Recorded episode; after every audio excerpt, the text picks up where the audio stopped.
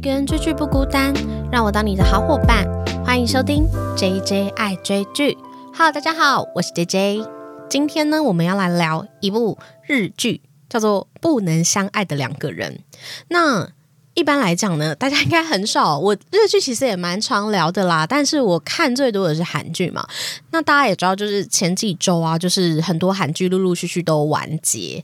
然后我现在其实也是处于一个小小剧荒的状态。大家也欢迎跟我推荐说，你最近在追什么剧，有什么好看？那为什么要聊不能相爱的两个人呢？他其实已经完结一阵子了。他在今年播映的时候，我一直都有收到听众的推荐，跟我说：“哎，这部剧的题材蛮有趣的，而且他的编剧还是导演，编剧吧，是到了三十岁还没谈恋爱就会变成魔法师，也就是樱桃魔法的编剧。如果大家有看过这部 BL 剧的话，就会知道它的整体风格是非常非常细腻，而且画面感都好看到爆。在男女的互动啊，或是两个男主角之间的互动，都会非常的细腻跟好看。我本来就一直有把这部剧放在我的片单里，但是一直都还没看。那直到最近就是有点剧荒的时候，我就想起这部剧。那它其实总共只有八集而已，我觉得追的非常快，而且它只有半小时一集。这部剧呢是由高桥一生跟岸井雪奈所主演男女主角的这一部剧。如果要一言以概之啊，它虽然叫不能相爱的两个人，所以我本来以为它是一个真的跟爱情有关，就是两个人的恋爱啊，遭遇很多困难的这一种剧，但不是哦，它其实是在讲一个。没有性欲的男子碰到了一个不想谈恋爱的女生，其实他们两个人都是所谓的无浪漫倾向的无性恋者。无浪漫倾向指的就是没有恋爱的欲望，然后无性恋者就是他对于性别的。性取向其实是没有特定的，所以其实这部剧他聊的并不是男女主角去度过重重难关恋爱的故事，而是他在挑战我们普世对于性向啊恋爱的一个价值观，就是人生在世，我们一定要谈恋爱吗？然后还有第二个是这两个男女主角其实后来他们就是一起组建了一个家庭，所以他重新定义了家庭的定义。哎，我现在是不是已经把剧情简介讲完了呢？对我觉得这。这一部剧啊，它其实非常轻松好看呢，而且就是你在边看的途中，你会思考很多事情。但是我必须老实跟大家说，这部剧我本来就是开着我的记事本在旁边，想说要做着笔记。但是我从第一集看到第八集，我没有做任何笔记。诶，就是这部剧很妙的一件事情是，它很好看，而且很多思考点，可是就是很顺的看完，你真的没有哪一刻你觉得啊，我要。停下来做笔记这样子，所以我今天这一集呢，我觉得我就是比较随性、比较轻松的聊，然后我希望应该不会聊得太长，主要聊两个点，就是关于他们剧中的这个恋爱价值观跟普世价值观的差异啊，还有。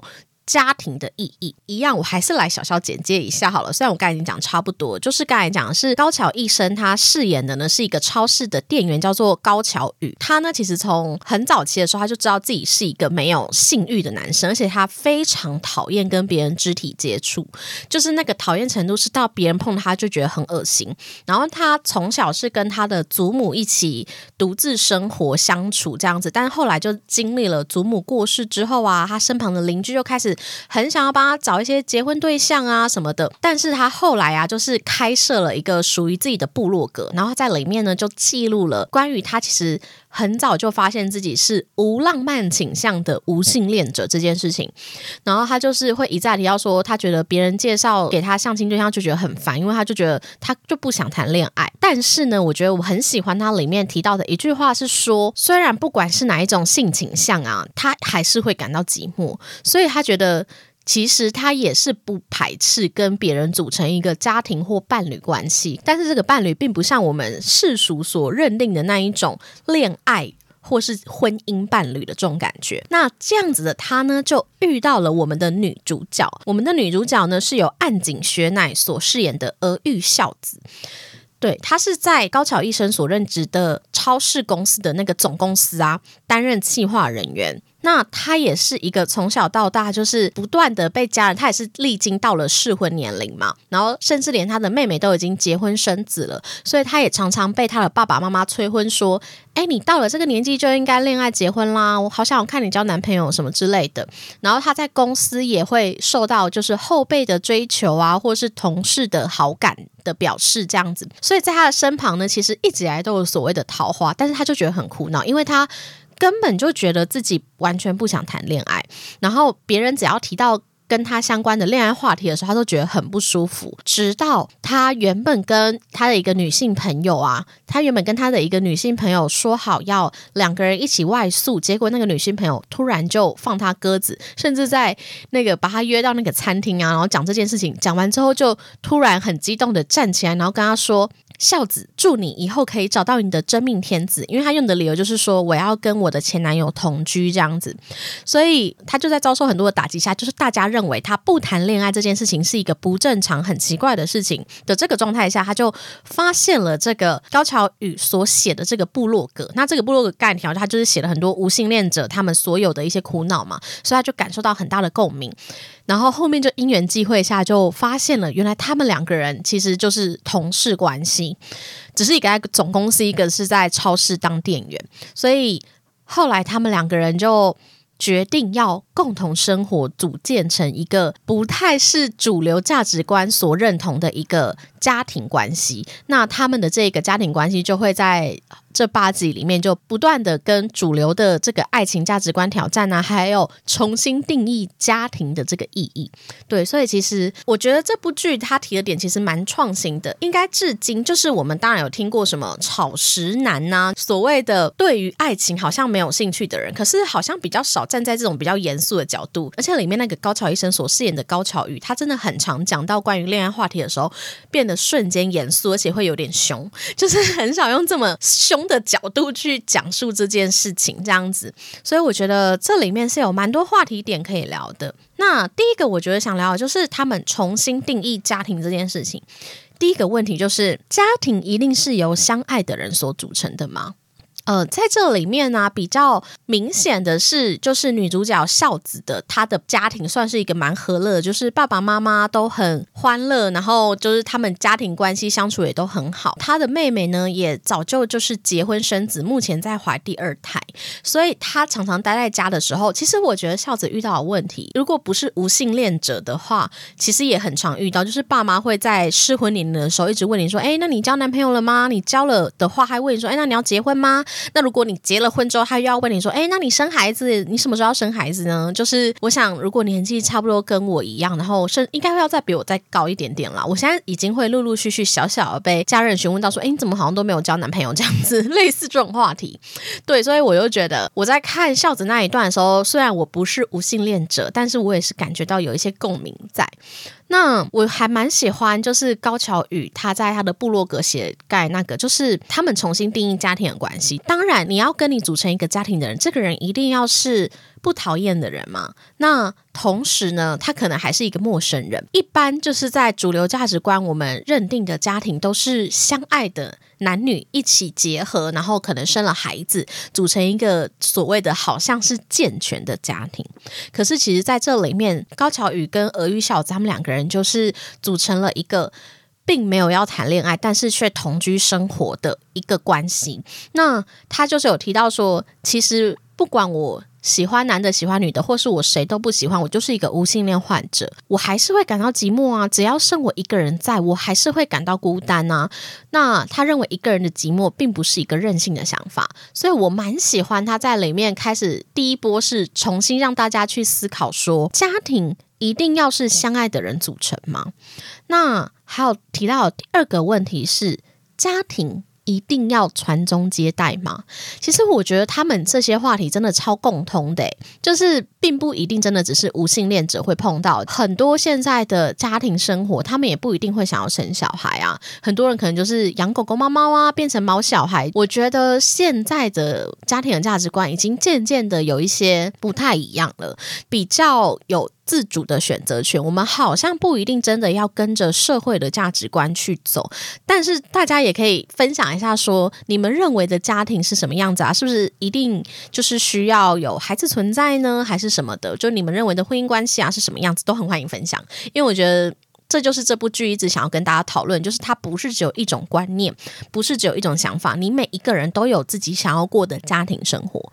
那讲到传宗接代里面呢，高桥宇他就有提到一个话说：“我有一个疑问，要有家庭才算长大成人吗？说这些话的根据是什么？自己离不开孩子，所以要绑住孩子，这就叫父母吗？把自己的价值观强加到对方身上，这就叫家庭吗？哇，诶，我觉得这句话真的是道出很多人的这个原生家庭的议题，诶，因为我想如果。年纪跟我差不多大的成人的话，可能我们共同遇到的爸妈那一代，他们都是主流的价值观加在我们身上的人，就是他就会问你，哎，什么时候结婚啊？或是你现在找这份工作真的适合你吗？你现在找这份工作真的赚钱吗？你懂吗？就是很多是那种很世俗主流的价值观。但是我一点都不会怪我们这一代的爸妈为什么会对我们这么做，因为他们的上一代应该也是这样子，也就是我们爷爷奶奶那一代，应该也是这样子对他们的，他们也是这样长大的，而且他们照着这样的价值观生活，也过得很好啊，赚到了很多的财富，然后拥有一个很快乐的家庭。所以我想，当会用这种价值观就是来教导自己孩子的爸妈，其实他们。也就是循着这样子的理念生活的很好的人，所以其实我一点都不怪他们。可是我觉得到了我们这一代，有一点不一样的是，我们比较流行的观念是我们有更多自由生活的选择权。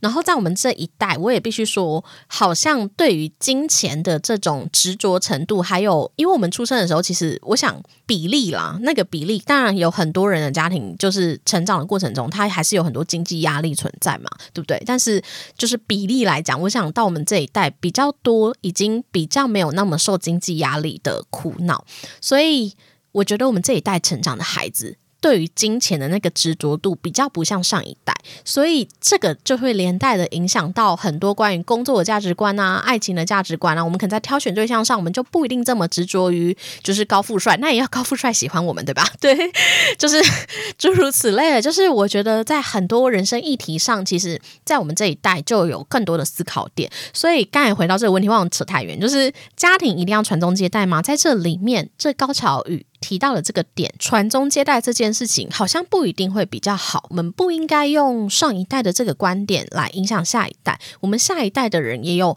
选择自己生活的自主权呐。对，然后关于生小孩这件事情，我觉得有一幕我也觉得蛮有印象的，就是当儿玉孝子啊，她带着高桥宇就假装她的男朋友，然后回家跟爸妈吃饭的时候呢，后来他爸妈就是问了很多高桥宇的私人问题嘛，然后结果孝子他就整个大爆炸，他就忍不住就是自爆说，其实我们两个根本不是男女朋友，而且我我呢其实是一个。无浪漫倾向的无性恋者，就是我们两个人都不想谈恋爱。那这件事情呢，就是他妈妈就会忍不住跟他说：“哎。”怎么可以这样子呢？你这样子好像不正常啊！你一定要组建一个家庭，然后生小孩啊，才可以幸福快乐过生活。啊。其实我觉得妈妈在讲这些话的时候呢，我们小孩听到当然会觉得有点可能会有点不开心。但是实际上换一个角度想，我觉得爸爸妈妈也都是站在一个希望你幸福的出发点。就当然这件事情、这些想法也都是到我可能到了现在这个年纪，我才会渐渐的可以换位思考。但是。以前小时候的时候，当然是不会想这么多啦。这部剧蛮好看，就是它其实会一直带你用不同的角度去思考我们本来普世价值认定的婚姻关系啊、家庭关系还有爱情关系。所以，哎，我刚才没听到是比较有印象的点，就是后来孝子他就回他妈妈说，他根本就连性爱都不想，他为什么要生小孩什么的。然后他妈妈就说。不要在这个场合讲这种就是好像很色情的话题，这样，然后他就跟他妈妈说，为什么可以一直说赶快生小孩，谈到性爱就恼羞成怒呢？对我觉得这一段真的是又讲到很多关于性教育的议题。诶，我们小时候那种健康教育啊，多少会提到一点关于性教育的议题，但是其实光到我这一代。大概就是接近快三十岁的，就是人身上啊，其实我们在成长年代中，爸妈好像对于性教育这件事情是有一点闭口不谈的，但是却在即将就是快要进入结婚年龄的时候，却一直叫你生小孩。我就觉得。这一句话我听了是觉得是蛮有感，但是我也不知道，因为其实我觉得我们家庭的成长背景算是比较传统一点。也许你们出生在一个比较开放的家庭，也可以跟我分享说，你跟你爸妈诶会不会聊一些关于性教育的过程啊，或是有没有一些就是性教育的分享，就是怎么样子跟小孩去聊性这件事情，你才会不会觉得害羞，而是认为这是一个开放，然后很值得讨论的事情。因为其实我觉得性这件事情。应该也是大比例的人，除非像剧中的男女主角一样，他们真的是对性啊、恋爱啊是没有任何兴趣的话，那可能就比较不会遇到。可是我觉得这应该是大比例的人都会碰到的问题，也欢迎大家分享。我觉得这部剧真的好适合开个聊天室，就大家可以针对里面的几个画面跟几个京剧议题去讨论你自己的想法。那还有第三个，就是他们重新定义家庭这件事情的是。组成家庭一定会幸福快乐吗？那其实，在这部剧里，他们男女主角到最后第八集，他们的这个家庭关系其实都没有结束过，甚至到最后，你会看到他们在这个家庭里生活，其实是感到非常自在跟幸福快乐的，因为他们可以自由的去做自己想做的事，然后自由的去做自己想做的生活。但是呢，里面有一个对照组，孝子的妹妹叫做小石，她很早呢就已经跟她老公结婚生子嘛，就刚才就提到她也怀了第二胎，可是却没想到有一天，她老婆就在怀孕的途中发现了她老公居然有小三，所以她老公其实后来还外遇。虽然她老公就是被发现之后呢，就是立马的来求饶，然后跟她说抱歉。那其实可以小小暴雷。我现在要爆雷后面的剧情，这部剧大家会很在意爆雷吗？我我我先就先来个防雷线这样子，我后面会爆雷一点，就是剧情。如果你很在意爆雷的话，请先左转，然后先去看完这总共八集的《不能相爱的两个人》，然后看完之后再回来听这集 Podcast 哦，就。看的是非常快，我大概一天就看完了。其实后来她的妹妹小石啊，她虽然接受到她老公的这个歉意，但是她最后还是决定要离婚。我觉得我很喜欢他安排这一段，是剧中呢有像孝子的爸妈一样，就是幸福快乐和乐的家庭，但是也有像他妹妹一样，婚姻关系中其实后面就遭遇了一些困难，甚至他决定勇敢的断离开这个家庭关系的这一种选项，所以。其实我觉得在这部剧里，他重新了定义关于家庭的这件事情。家庭一定要有相爱的人组成吗？家庭一定要传宗接代吗？然后组成家庭就一定会幸福快乐吗？的这个想法。接下来呢，我也想要讨论的事情是。这部剧就是他一再的，就是由这两个男女主角遇到的议题来讨论，说我们一定要跟随世俗的恋爱价值观吗？他其实这整部剧真的讨论的东西真的非常非常多。那我自己是抓几个我觉得比较有感觉的。那第一个是。这把年纪还不结婚的话，别人会觉得你有问题。这就是刚才一直提到，就是男女主角他们都在一个适婚年龄的。我甚至。怀疑那个女主角应该是跟我同岁诶，就是因为她也属狗，我也属狗，对。然后男主角一样也属狗，所以他是一个大他一轮，大概四十岁的人吧。所以他们的年龄呢，都是在这个世俗价值观上认为应该要结婚了吧的这个年龄。当他们两个人不谈恋爱的时候，就非常容易，不管在工作的场合，还是朋友的场合，或是家人的场合，都一再被问到说：“诶，你为什么不谈恋爱呢？”然后甚至有时候会有一点轻蔑的态度。度那其实我刚才提到高桥宇这个角色，真的就是非常严肃。他曾经提到，就是关于恋爱的这个话题，是很严肃的角度来讲。他说，所谓的恋爱呢，会随着时代和地区而改变。在日本，第一次出现“恋爱”一词是在明治时代，据说在那之前，连这个价值观都不存在。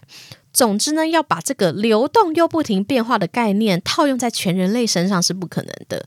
恋爱难道是一种义务吗？大家有没有觉得高桥宇这个角色很像水瓶座？我现在现在是突然聊星座，因为应该说，我觉得为什么会像水瓶座，是我觉得他水瓶座的思维有时候会站在一个社会宏观的角度。当然，我跟水瓶座也没有到真的很熟啦。如果你是水瓶座，想要平反，也很欢迎举手 或是留言评论，去搜寻我的 IG 追加追剧，跟我说水瓶座才不是这么想呢。这样子为什么会提到水瓶座？只是我觉得水瓶座还有一个是他们会从社会宏观的角度来解释一个哲学议题之外，第二个是他们非常的博爱，所以在他们的。世界观里又是并没有所谓的性别爱情啊什么的。其实我觉得高桥宇他提到的这一个，就是恋爱这件事情，它并不是只有我们现在认为的主流价值观，恋爱才是正确的。不是说这个年纪就一定要结婚，两个男生女生在一起就一定有什么，出去玩呢就一定在约会，两个人吃饭就一定在搞暧昧的这种想法。所以我觉得我蛮喜欢他提的这一段，是这是一个流动又不停变化的一个。恋爱关系，它并不是只有一种样子，然后它也不能被当成是一个义务，就一定要被达成的事情。刚才提到第二点，就是世俗的价值观说，所有的男女连接都一定要跟恋爱有关吗？这其实好像回到了一个万年。男女讨论议题，诶，男女之间有纯友谊吗？大家应该多少都有听过，就是被问过这种话题吧？就你认为男生跟女生之间真的有纯友谊吗？这个呢，也就在这里面一直被，我觉得他有一点是很刻意的 highlight 啦。它里面其实安插了一个角色是女主角孝子啊，她她曾经在公司里面其实遇到一个非常合得来的同事，他们喜欢一样的偶像团体，然后。喜欢吃一样的东西，兴趣也相同。然后这个同事后来啊，他就跟他告白，他们两个人就顺势在一起了。可是呢，他却在跟他发生过关系之后，他就觉得说，这个关系好像不是他想象中的所谓的恋爱关系。因为女主角她从来都没有恋爱过嘛，所以他就觉得说，也许他还在一个探索自己的阶段。他就想说，其实也许我也是可以谈恋爱，而且跟这个人相处生活在一起，好像蛮快乐的。所以他就接受跟他谈了这个恋爱关系。可是，在进一步的亲密接触之后，他却觉得非常的不舒服。他觉得这个状态。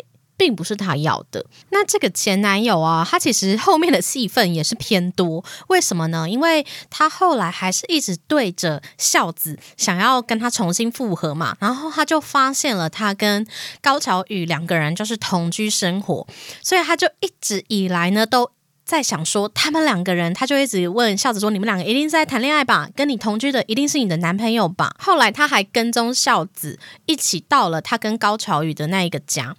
之后，他就还不小心害了高桥宇受伤，结果他后来就假借说他要照顾这个高桥宇，然后就真的跟他们两个人同居在一起。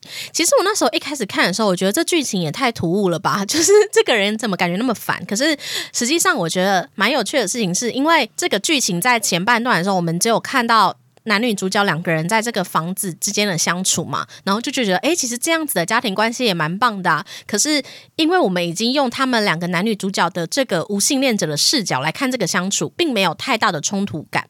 那他安排了一个这样子的直男视角进来之后呢，他就变成了一个。很多冲突点发生的地方，像是那个前男友啊，就问高桥宇说：“你们两个人，就是你难道对他都不会有性冲动吗？你都不会想要跟他有谈恋爱吗？”这样子，高桥宇就回答说：“你能理解没有爱情的性爱，却不能理解没有性爱的爱情吗？”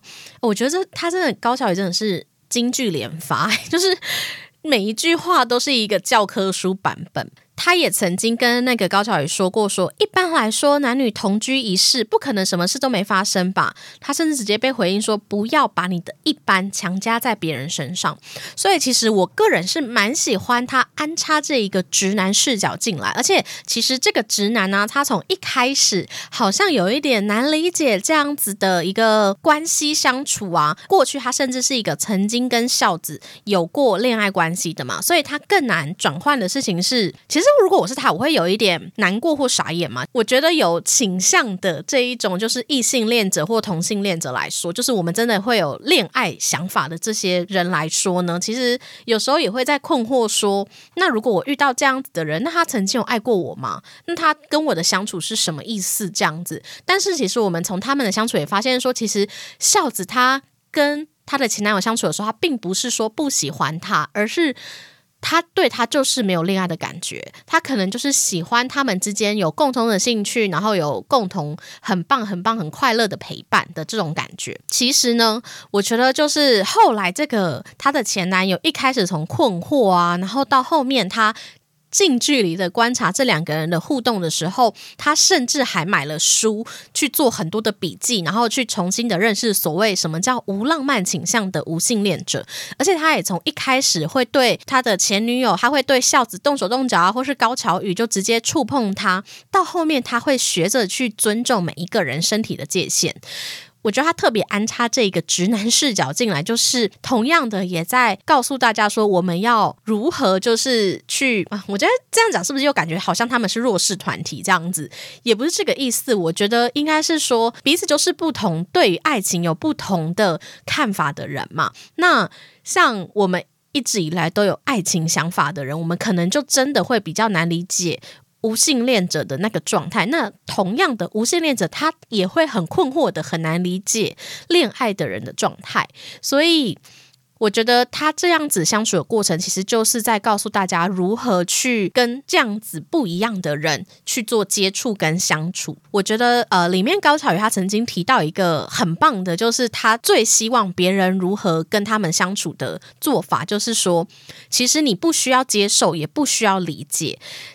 他觉得谈到这种话题的时候，不能够让话题结束在有这样的人、有这样的事就好了吗？然后他在后面其实有在接，他就是试着用他跟孝子喜欢的方式去组成幸福的家庭，这样子。所以其实我觉得他这一段也是我们不需要在看这部电影的时候我想说哦，我要去理解对方，因为这好像就有一种他们是弱势，然后我们是优势方的感觉，而是。我们就是知道，哎，就是这个世界上大家都不一样啊。我们当然也有跟我们不一样的人存在，那我们就是知道就好了。对，所以除了他加入直男的视角去强化这个世俗的价值观跟这男女主角之间的爱情价值观不一样之外，其实我觉得还有一个蛮值得提的，就是一开始放孝子鸟的那一个千鹤啊，就是他的很好的女生朋友。其实他后面有揭露说，他并不是刻意要放孝子鸽子，就是不跟他一起同居，而是因为。他其实喜欢上孝子了，所以它其实里面它不单单只是探讨异性恋之间的爱情跟无性恋之间的关系，它其实又加入了这一个同性之间的恋爱的这种情感。我觉得在这部剧里，它其实就是一再的用不同的角度、不同的视角来告诉我们说，其实。恋爱它是非常多元的，它是有很多形式存在。你要不要恋爱，都是一种选择。我们不需要用任何的价值观去强加在别人身上。那其实我觉得千鹤那一段他真的拍的蛮唯美的，因为后来是孝子他发现说，千鹤并没有真的跟什么她的前男友同居，然后他甚至还更换了工作地点，到了一个乡下。那他就去这个乡下大田找他的时候呢？千鹤才老实跟他说：“其实我是因为喜欢你，现在的我呢还没有办法跟往常一样跟你相处，你再给我一点时间这样子。”所以我就觉得，其实我蛮喜欢这一段他表达。在这部剧里面安插这个同性恋的这个环节，就是我们会看到更多恋爱的多元性。所以其实我觉得这部剧啊，就是它重新定义家庭的关系，然后呢，也重新的让我们去反思说恋爱的多元性。然后我们一定要跟随世俗的价值观吗？我们一定要在哪一个年纪就要结婚吗？或是？呃，男女的所有的连接都跟恋爱有关吗？就它里面其实提到，就是其实一年三百六十五天，关于情侣的节日真的是多到爆，例如情人节、白色情人节、七夕之类的，就是非常非常多关于恋爱打造出来的节日。对，然后还有安插了直男视角，还有同性恋爱的这个 part，所以其实我个人觉得这部剧它其实就在探讨这两件事情，家庭跟恋爱嘛。我个人其实最喜欢的是它最后的结尾，就是最后这个孝子跟高田宇啊，他们其实是并没有住在一起了。那为什么呢？后来呢，孝子他在有一次的工作中就遇到了一个客户，叫做朱赖瑶，这个人其实是高桥宇的前女友。那他们两个人其实都一样呢，是学这个农业相关的科技出身。那朱赖瑶后来就是他就自己创业啊，做一个跟农业相关的工作。但是高桥宇他其实可以从他的背景中去感受到，其实他为了照顾他的祖母，然后守住他祖母给的这一个房子，他其实去做了一个他并没有真的喜欢的。工作，他是蛮喜欢在超市，就是跟蔬菜相处，就是做蔬菜陈列的，但是。他真正的梦想是他想要建立一个蔬菜王国，就是他想要当一个很快乐的种蔬菜的农夫这样子。那他跟朱赖瑶的重逢，就是透过这个校牵线，那他们俩就重逢嘛。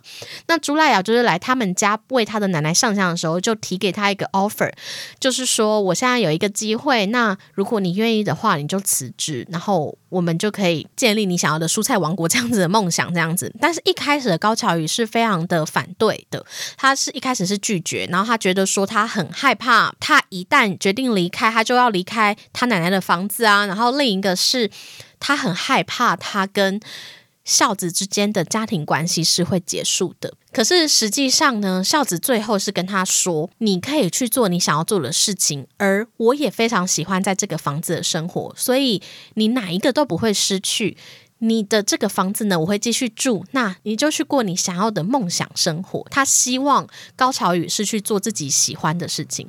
我觉得在那一刻，其实我们要重新感受到，他们这个也许真的就叫所谓真正的家庭。这样讲好吗？就是有恋爱关系啊，或是有亲情关系压力在的这个家庭，会不会其实更容易会被情绪情感所影响？所以我们可能很长就会。为对方的决定说：“哇，我感觉到我好像会被牺牲，或是我们两个人要分开这件事情会让我很痛苦。可是，在他们两个人身上，反而因为他们可能没有恋爱关系，他们本身就是为了让对方做自己而结合的一个家庭关系，他们本身就不想强加任何压力在对方身上的这样子的家庭关系的时候，他就告诉你说：你他。”百分之百支持你去做你想要做的事。孝子也跟高桥宇说：“如果有一天呢，我不想要再住在这个房子了，那我们到时候再想办法。我们也不一定真的要强求彼此成为一个永远的家人的这样子的关系。”对，所以。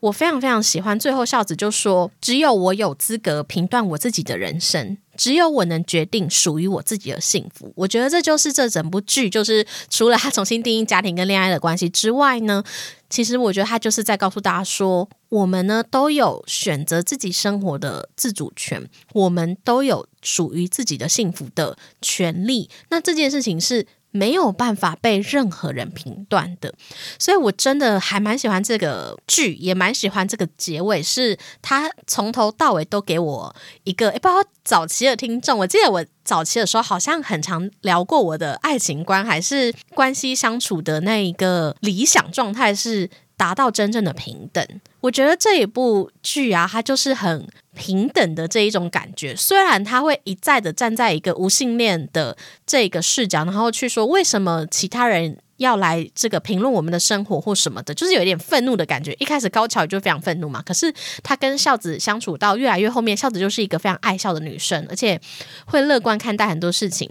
所以他在跟他相处的过程之中，到后面他也渐渐的学习如何沟通，如何软化自己的态度。他渐渐的可以去接受这样子的状态，其实是很舒适自在。他不需要去害怕别人的评论的这件事情。我觉得我非常喜欢，就是这一部剧的整个带出来的概念，就是非常的自由与平等。我们这个社会有不一样的恋爱的方式，然后有不一样的家庭组成的方式，那大家都有选择自己生活的权利。那今天就介绍这一部《不能相爱的两个人》，我自己觉得是蛮好看的，它只有八集，就非常短。如果你一个一天一个下午，应该就马上就追完了。它一集才三十分钟。对，如果喜欢这期节目的话，欢迎在 Apple Podcast 或 Mr. Box 底下留言给我五星好评，或是呢。去我的 IG 搜寻 JJ 嗨追剧，跟我分享听完这集的心得哦。那非常感谢大家今天的收听，大家再见，拜拜。